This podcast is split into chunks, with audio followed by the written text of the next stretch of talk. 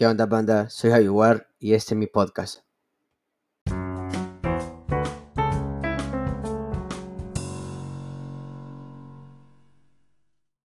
¿Qué hay, banda? Soy Javier y estamos en un nuevo episodio más para Javi Warces. Loco, ahora estamos con el tercer freestyler en el programa y en la semana que ha estado de puta madre. Hemos estado un poco activos más con los artistas urbanos y esta vez nos encontramos con el gran TKO, papá. Bienvenido, TKO, ¿cómo vas? ¿Cómo estamos? Bueno, fue feliz. bueno, es la segunda invitación a ese proyecto que realmente está súper chivo de tus podcasts. Realmente me los he tripeado bastante y está súper genial estar aquí de invitado. Me hacía mucha ilusión. Yeah, maestro, gracias de verdad, de verdad que créame que me animan, me animan en sus palabras. A ver, maestro, pero la verdad que no venimos a hablar del podcast ni de mí, sino venimos a hablar de quién te cagó. Para comenzar, primo, comencemos de dónde viene el TKO, de dónde viene su EKA. Cuénteme su historia. Vale. Hay, hay mucha gente que siempre se espera que la historia de, TKO sea como un acróstico, signifique algo así como knockout técnico, que es por lo que mucha gente se va, lo asocia. Realmente el significado, en fin, nadie se lo espera. Fíjate que eh, yo, a mí siempre de chiquito me decían tecolote, porque antes tenía los ojos bien grandes y la nariz parecía pico. Entonces siempre me clavaron tecolote. Entonces fue como apodo de familia y, de, y por decirlo así, donde vivía antes.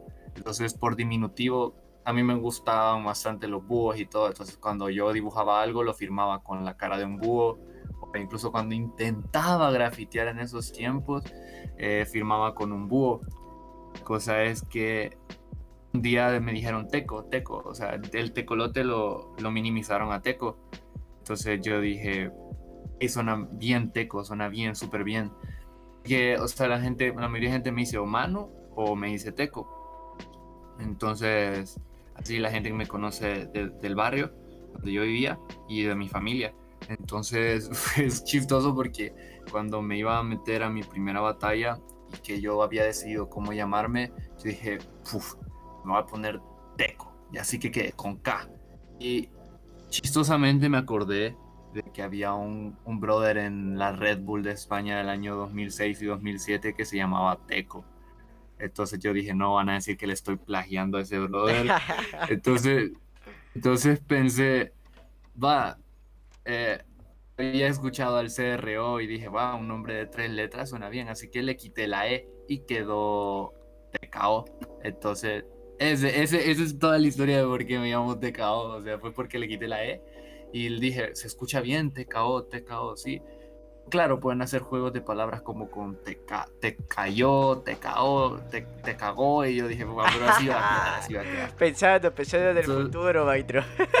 pensando, el, pensando el futuro. Pero yo dije, la mayoría de gente va a tirar lo del knockout técnico. Aunque no es por eso, es porque yo me quería llamar Teco, porque ese es mi apodo original. Entonces, Dine le quité la E y quedó TKO. Es una historia bien, bien la, verdad que bien, bien curioso, bien curioso, porque como vos decís, cualquier piensa TKO ha de significar algo como punchline o, o o alguna mierda así, pero en realidad viene de, algo ya tuyo, de algo que te representa desde, que, desde tu infancia, desde tu, tu, tu niñez en, el barrio, así como vos decís, en el gueto, y te decían teco. En realidad al final te quedó como teco, pues, o sea, igual sin la E, pero con, el sonido de la T, teco, pues al final salió igual, pues. Fíjate que en un principio yo le decía a la gente, díganme teco, díganme teco, pero eh, el primer Stimpy, saludo para el maestro, fue la primera persona que me presentó en una batalla en escenario, me dijo TKO de un solo. Yo le había hecho al brother de las inscripciones, díganme Teco. Y así quedó Teco. Y, y, muchos de mis amigos me dicen, ah, no, Teco suena mejor que Teco realmente. yo, ah, pero. se puede decir de las dos formas, Teco o Teco, pero realmente Teco quedó. Y así me siento feliz, ya me siento contento. En realidad sí, porque cuando escuchás, digamos, por ejemplo, cuando mencionás TKO, puta, dicen, viene el pesado, viene el pesado. no, sí, imagínate que hasta el piezas le dijo a ese man que te, que te digo, el, teco, le dijo, ya me hacía yo si me ponía teco. Le dijo, se llamas teco, teco, te comerás mi polla entera y todo la mano. y ya, me hacía yo un berretín chuco. Buenísimo, maestro. Ya que nos contó un poco sobre su EKA, coménteme ¿cómo es que usted llega y conoce al hip hop? Pues fíjate que fue súper eh, instructivo, se puede decir, y familiar la forma en que yo llegué al, hip hop, porque pues mi mamá siempre ha tenido como aquello de que le ha gustado la música rap, o sea, siempre ha tenido como una biblioteca musical bien miscelánea, pero los gustos de ella derivaron en los míos, son más de, pues, de rock, eh, de rap, eh, de bossa nova, de jazz y de alguna que otra rolita viejita de reggaetón, pero casi siempre es, esos son como sus, sus géneros favoritos. Como mi mamá en sí me tuvo algo joven, entonces crecí escuchando, qué sé yo, Linkin Park, Papa Roach, Limp Bizkit, Eminem. O sea, yo veía los videos de Eminem y me moría de la risa, me gustaba lo que, lo que escuchaba, pero yo no tenía ni perrísima idea de qué estaba queriendo expresar el brother. Pero decía, qué bien rapea. Igual con Dr. Dre, con, con muchos como Snoop Dogg.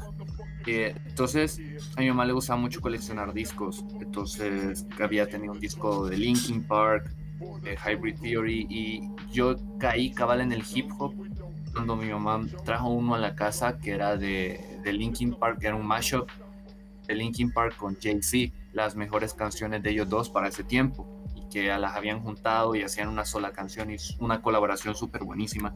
Es un álbum, uno de mis favoritos y yo lo recomiendo bastante ese que se llama Collision Course de Linkin Park y Jay-Z.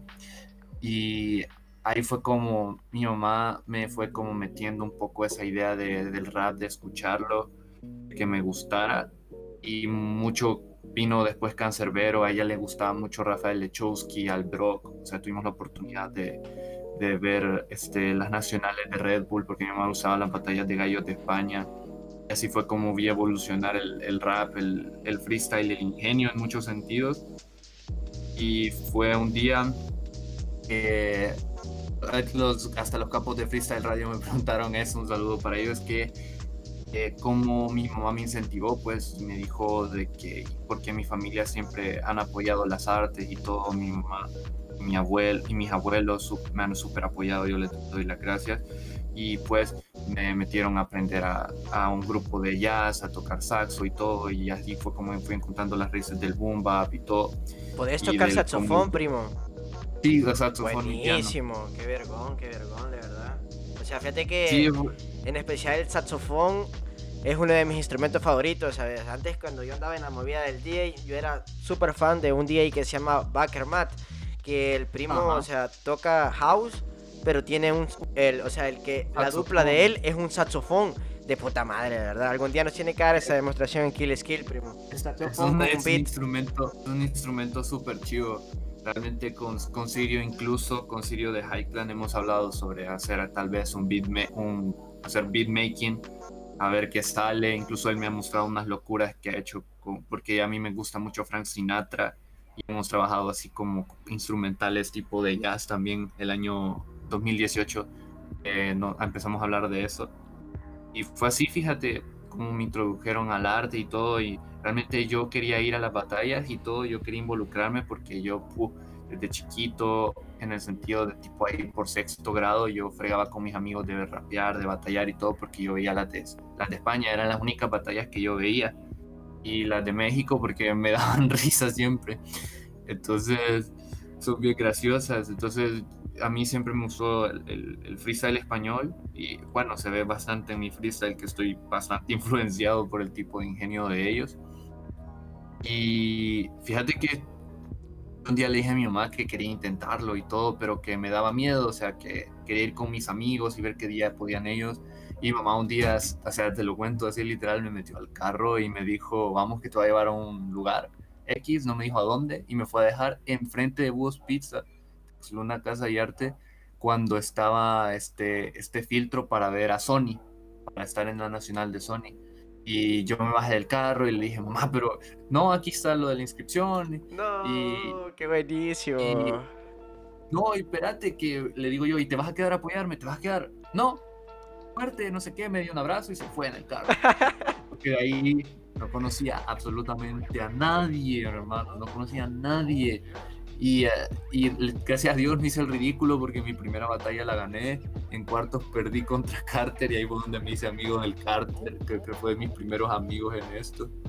Con el, con el Song, Mele, Raimi, Drice, o sea, fueron mis primeros amigos en eso porque yo realmente cuando entré no, no conocía a nadie. Y la misma estigmatización, vea, o sea, porque yo no, no me vestía muy, nunca me vestía muy rapper, ¿sabes? No, nunca me vestía así como muy holgado, ni tenía como ese estilo, ese facherismo. Pero, ajá, entonces no, no era como que mucha gente me miraba con, como con cierto desdén o cierta subestimación, no sé si esa, está bien esa palabra, pero sí así me miraban y yo fui así poquito a poquito, pues haciendo mis amigos, mis buenos amigos del alma, que realmente han sido los que me han visto crecer en esto y si no hubiera sido por mi mamá ese día no me hubiera animado. Fue en el 2017, imagínate.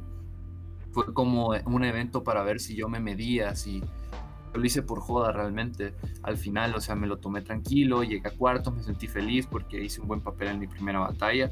Y de ahí que en una BDM callejera quedé en, semifinales contra Paxet y ahí fue cuando dije, me voy a tomar un tiempo para pensarlo bien si quiero meterme de lleno, de pleno a esto.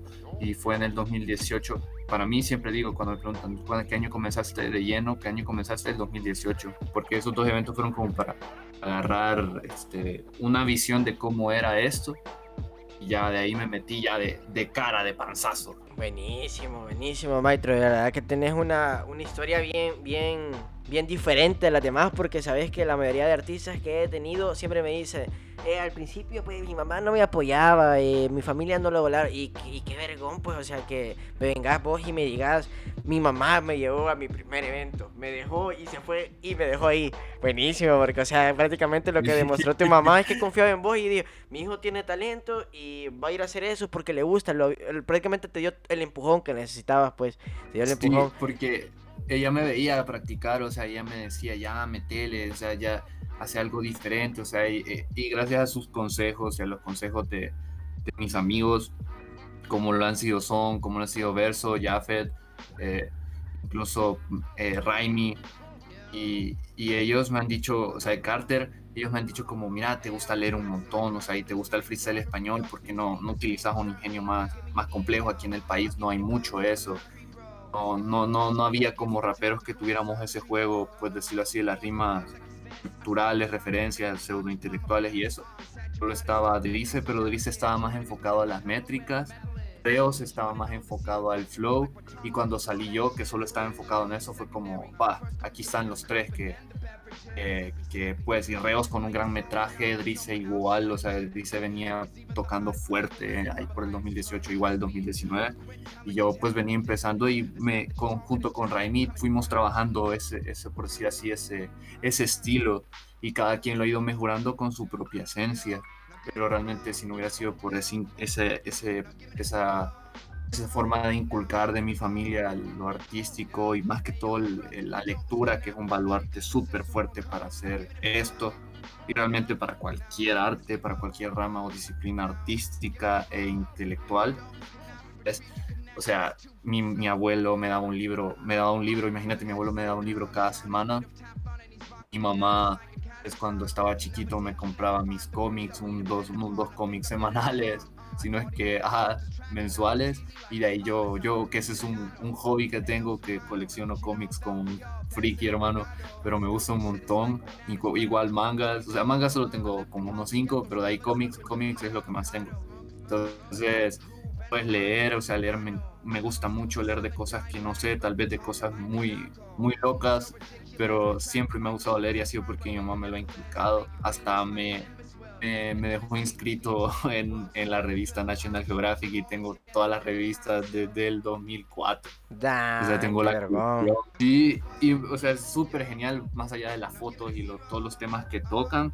Y pues yo le doy las gracias a mi mamá porque me han dado un regalo precioso que es la educación y el conocimiento y creo que pues eso y los valores morales que creo que a fin de cabo son los que pues gracias a Dios me han ido formando como persona, más como artista y como artista también. Entonces les doy las gracias porque fue, fue ese impulso, como decís, realmente, porque la mayoría de padres no miran el hip hop con buenos ojos, sino con estigmatización. Y realmente yo, si algún padre escucha este podcast, pues como dije en, una, en la entrevista que tuve en Freestyle Radio, pues que apoyen a sus hijos, esto es poesía, esto los va a ayudar, incluso los puede incentivar a estudiar más, a saber más, a ser más este, consultivos con los libros o con la información, incluso más precavidos con las fuentes de información también. Y o sea, yo, yo veo eso como, como un, un recurso, recurso o no olvidemos que el quinto elemento del hip hop es el conocimiento y es un elemento importantísimo. El, el, acto que vos, o sea, esa acción que vos tenés, el, el, leer, el leer te sirve prácticamente para las batallas y para cuando vos practicas el freestyle y te sirve para distraerte, pues es algo que te gusta, no lo haces como obligatoriamente como tipo, no, necesito leer para tener más palabras para freestylear, si no lo haces porque ya te gusta, porque fíjate lo que me contás que coleccionas cómics, eso te hace como un fan de la lectura, pues. Para mí sos como un fan de la lectura. Pues sí, te lo juro, te lo juro que sí, o sea, es algo súper, yo estoy súper, o sea, súper agradecido por eso mismo y fíjate que es una frase que yo tengo cada persona que me ha regalado un libro en mi vida, la guardo en mi corazón.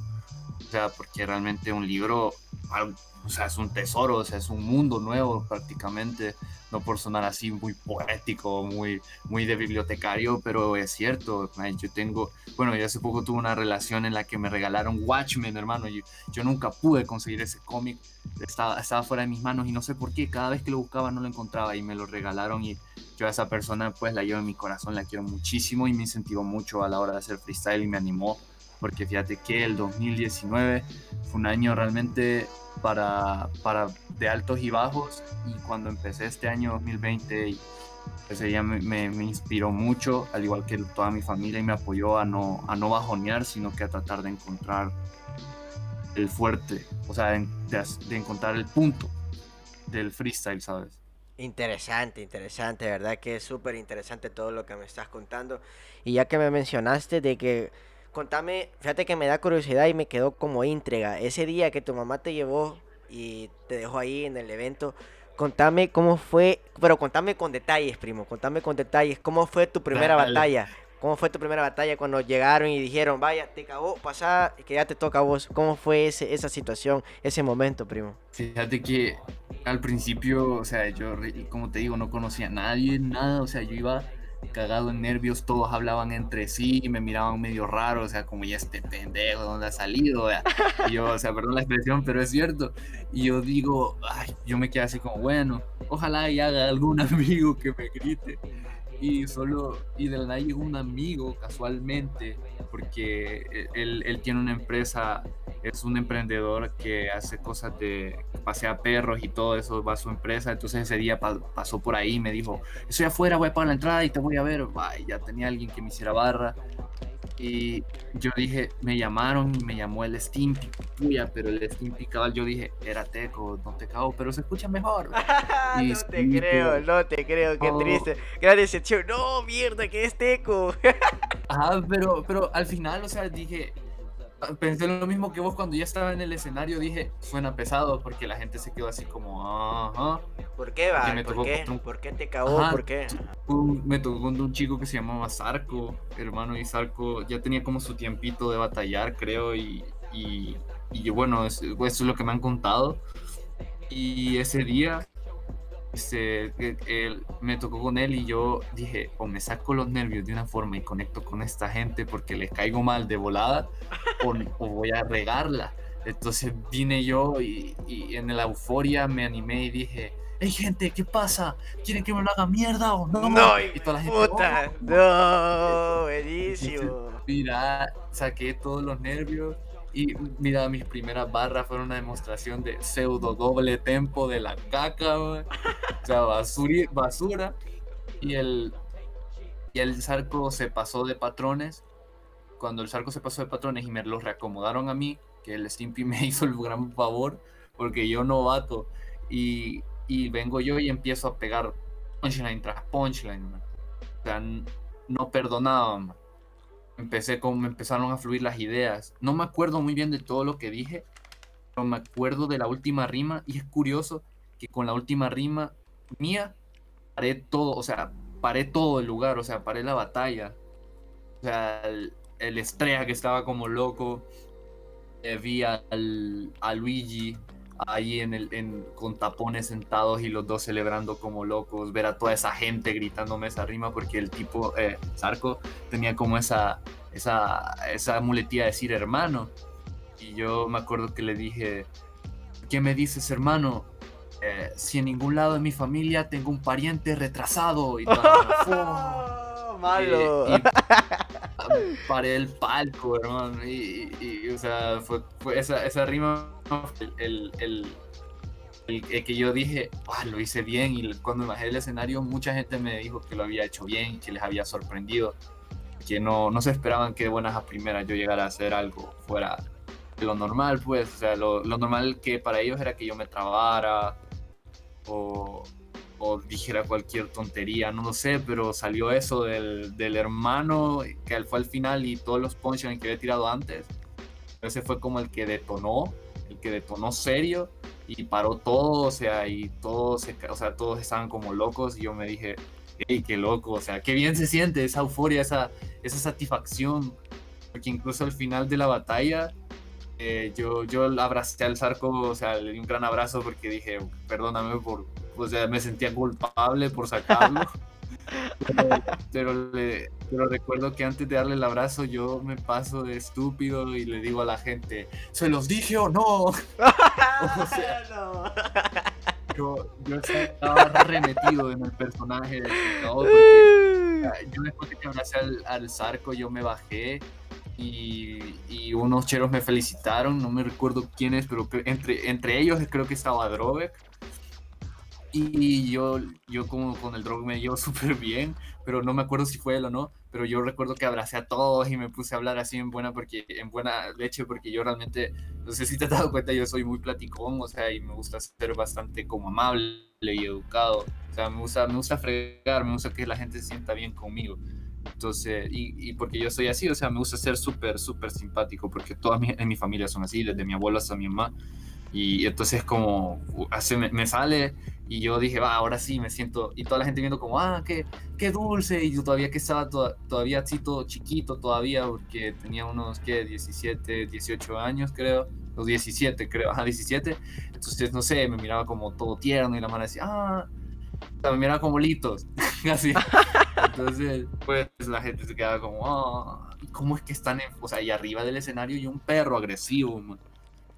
Perro agresivo. La puesta en escena, maestro, usted sabe que, o sea, aunque usted sea tranquilo, pero ya en el, en el papel, pues hay varias cosas que, que hay que desenvolver. Y a eso me pregunta, contanos ahí cuáles son las skills que un freestyler debe tener para desenvolverse en un escenario. Uf, primero que nada, es lo que te decía, por lo menos tener un poco de hábito de lectura para, estar ahí, este, es lo mismo que decías tú, aumentando vocabulario, eh, también aumentando datos, poner atención si estudia, poner atención a lo que estudia, porque hasta en una batalla con una temática de lo que está estudiando lo puede salvar, pues también la fluidez, eh, la forma que tengas de expresar las ideas, como hablamos de la puesta en escena corporalmente, puede definir mucho la forma en que la gente se crea tus, punchlines.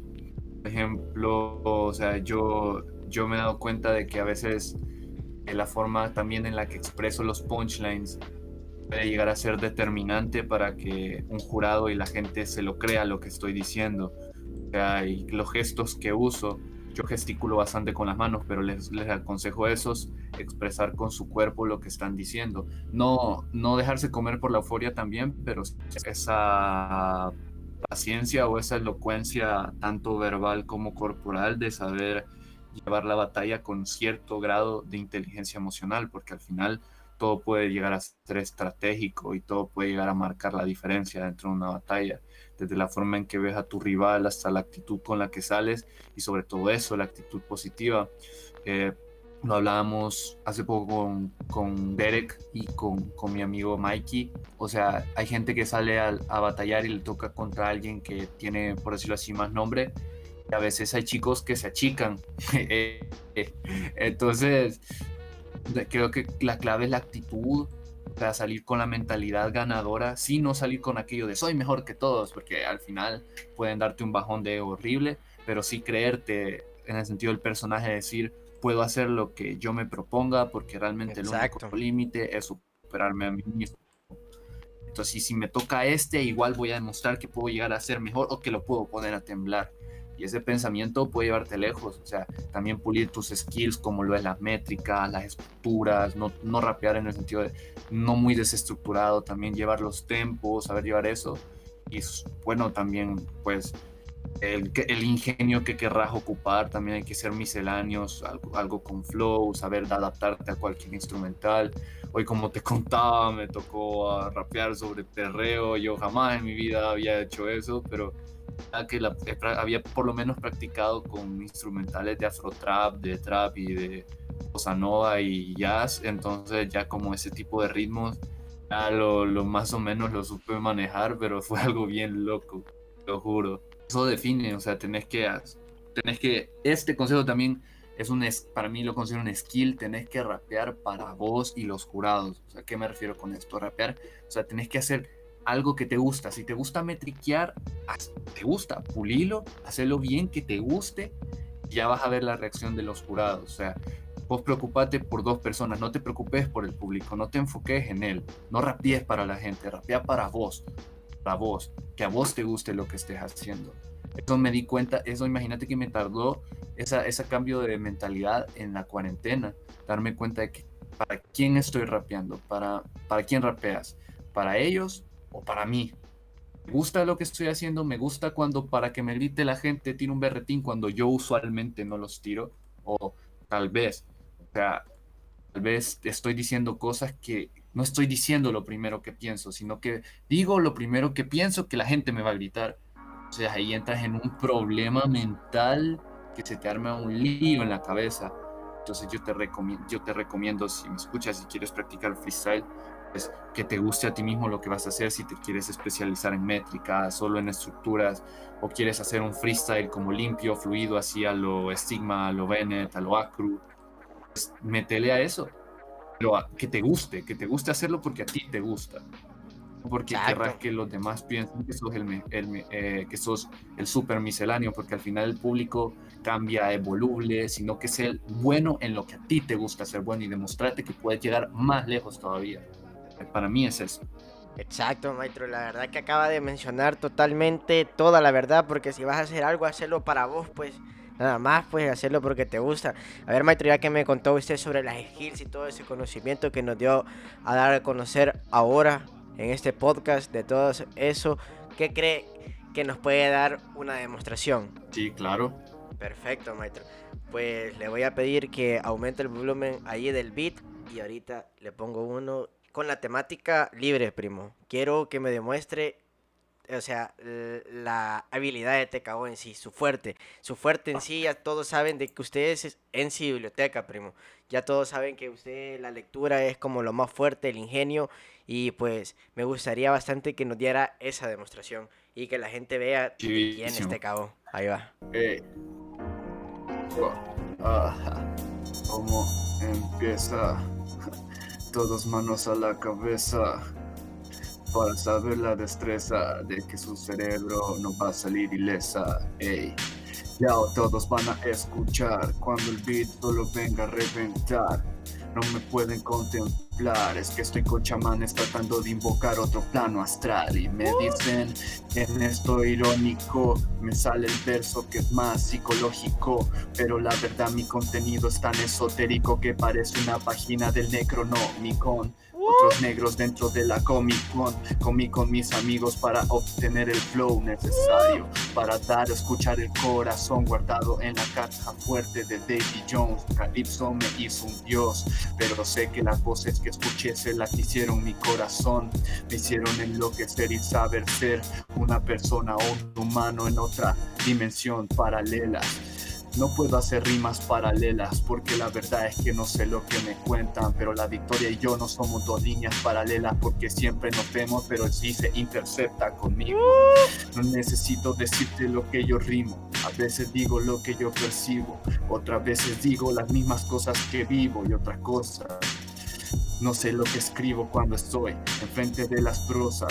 Mario Vargas Llosa, Amores Perros, tú Y otros días en el que escucho en el nombre de la rosa. Humberto, hago eco en tu luz. Imagínate que se ocupa. Yo sé que no soy como Liz Supa, pero puedo por mi fe. Y me doy cuenta de que en mí mismo debo de creer. Porque lo único que adelante me va a hacer florecer y no como el resto se piensa. Que no sabe dónde empezar, dónde se comienza y carencia de principios hace que sus fines sean peor que lo que se piensa en ese cerebro, en esa mentalidad que no puede ver dentro del rap de forma desconcierta. Soy como un testigo de Jehová con mi chakra, voy a abrir hasta las ocho puertas, que no me las cierren, porque saben que vengo rompiendo soy como el Madrid en la plaza de Cibeles, no ven como mi cerebro se está moviendo y se desplaza en decibeles, veme hasta calambures, albures que yo te cuento, verdades hermano, hermano Green, porque me dicen así, porque vivo del cuento,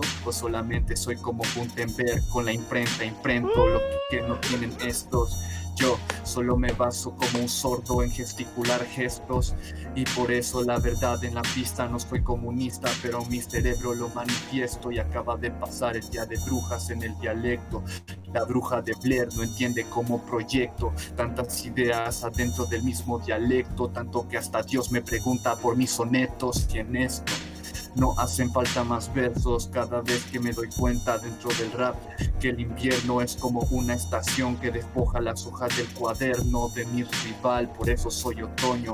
Otros retoños en el rap que me preguntan verdades que no les sé inculcar. Mientras el resto tenga miedo, yo veo la realidad y como Newton trato de tener los pies en la tierra por ser más o por ser menos o por tomar ibuprofeno para querer olvidar el dolor, el veneno de una sociedad que lo único que hace es la crítica hasta la saciedad. Yo solo soy como Jules. Nah, pará, pará, pará, te cagó, pará, pará, que me vas a matar, me vas a matar, te cagó, me vas a matar.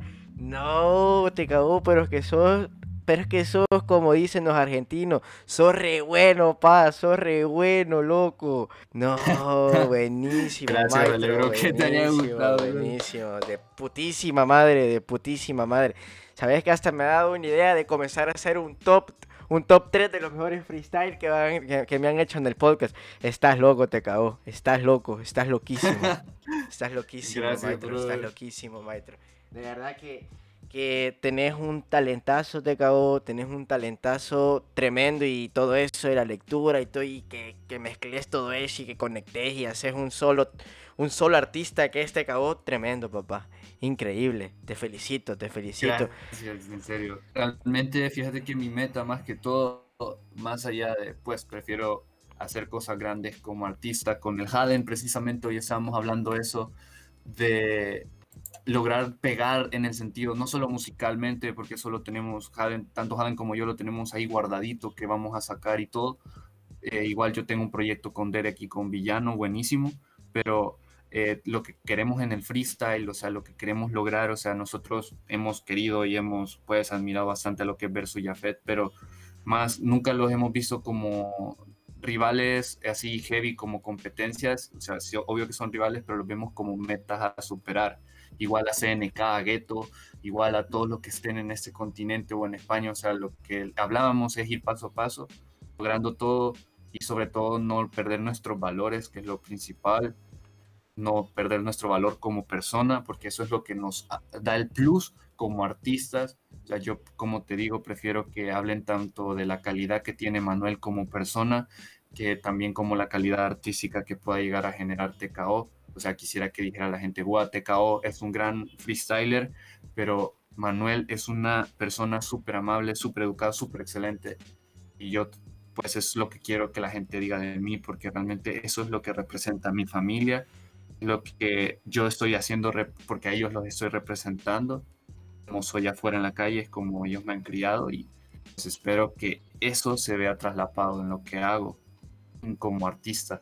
Eh, interesante y me llama bastante la atención, de verdad, tu forma de pensar, tu forma de, desarrollarte en esto del arte, primo. Y ya, primo, para ir finalizando, tengo dos últimas preguntas.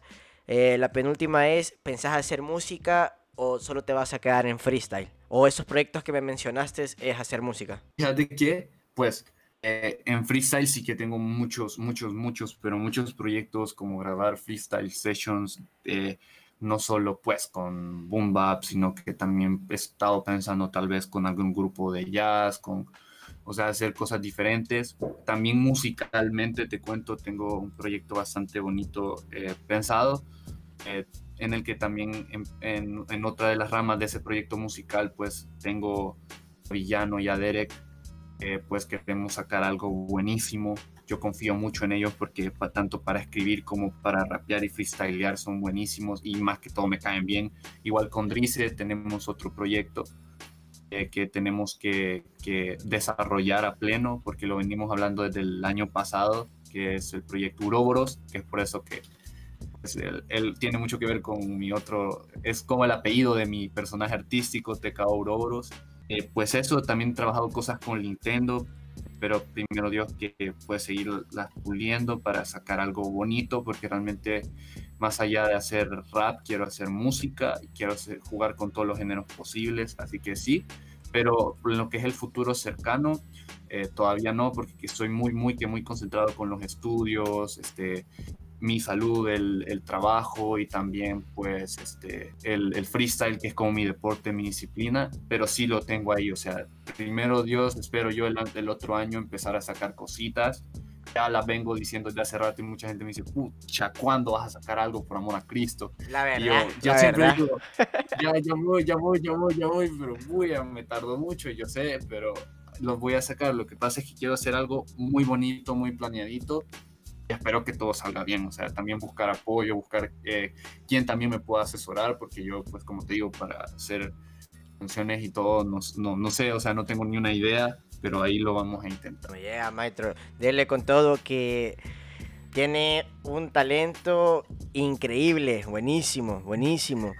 A ver, hoy sí, antes de dar sus redes sociales, primo, ¿qué consejo le daría a usted a los primos que van ahorita y se quieren meter al freestyle, pero tienen ese mismo miedo que vos tenías a decir, puta, no me van a apoyar, no me van a gritar. ¿Qué les puedes decir vos? Pues piensan sus miedos, o sea, en el sentido, yo sé que decirlo es fácil, ¿verdad?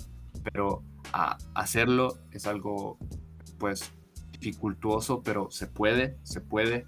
Eh, como les dije, tienen que pulir lo que les gusta, descubrir cuál es su verdadera esencia, qué es lo que realmente les gusta y en lo que sienten que con eso se desarrollarían bien, que les gusta y porque quieren.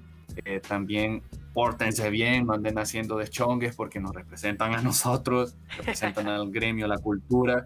Pórtense bien en ese sentido, me refiero a pues este, ser eh, discretos con ciertos aspectos personales, en el sentido de, si van en la calle o rapean en los buses, no estaría bien o cuando llegan a un evento en X o Y pueblo, que esa es una costumbre que tenemos con Raimi y con Son, eh, saludar a las personas cuando van caminando en la calle, buenas tardes, buenos días, los modales son necesarios, que la gente se recuerda de eso, imagínate que hay gente que se acuerda de que en X lado y Y lado, algún día le dije un buenos días y entonces uh, hicimos cheros, o sea, busquen eso eh, también, o sea, darse a conocer de buen modo, eh, pulirse, leer, estudiar en el sentido de meterle a por lo menos a, tener ciertos conocimientos, a no desvalorizar el conocimiento, no quedarse solo tal vez con lo que ves en la calle o con lo que la gente te dice que puedes aspirar, sino que ver más lejos, tecnificarte, trabajar más duro, o sea, porque lo digo, la vida es algo completo y realmente la vida es una, es una disciplina realmente en todos los aspectos porque hay que lleva de, cuatro componentes, como dice mi abuelo, que son la disciplina, la constancia, la responsabilidad y la paciencia. Todo en algún punto viene con paciencia. Yo, yo te lo digo, yo cuando empecé en el 2018 a buenas y primeras quería ganarlo todo, pero ir paso a paso. En, febrero se me dio ir a una nacional, después ahí fui ganando más eventos y ahorita que he regresado de la cuarentena al freestyle, pues he vuelto lo que te decía, me ha gustado como rapeo, mi estilo, ahora rapeo para mí, para el jurado. Y fíjate que, pues, gracias a Dios llevo dos eventos ganados y quedé en terceros en Los Santos. Como te digo, que vean eso, o sea, que vean que se pueden hacer frutos con paciencia, con hacerse preguntas casi siempre, cuestionarse, eh, ir más allá de sí mismos y sobre todo no quedarse solo estancaditos en una cosa, sino que tratar de practicar las cosas que aprenden en su vida y ponerlo en práctica. O sea, como te digo, llevar con la misma disciplina y responsabilidad, constancia y con paciencia la vida, porque, o sea, dicen que la familia es la base de la sociedad y el respeto al derecho ajeno es la paz y te puedo decir que eso, principalmente el respeto y el valor que tú le des a tu familia o a los tuyos, pueden ser amigos o, puede que tu familia no te caiga bien, pero tus amigos que, te han apoyado, que te apoyan y te quieren, pues represéntalos, haz algo por ellos y lo mejor que puedes hacer es superarte. Son grandes, maestro, son grandes, de verdad. Y ahí le queda, gente, el consejazo que te está dejando te cagó, valorarlo, perdón, valorarlo, valorarlo, que, que de verdad que, que si tenés, si querés llegar a tener el nivel que tiene este primo, pues seguí el consejo, seguí el consejo. Hoy sí, maestro, coménteme ahí sus redes sociales. Bueno, me pueden encontrar en Facebook, que, que irónicamente es donde más gente tengo, que como Manuel Rivas.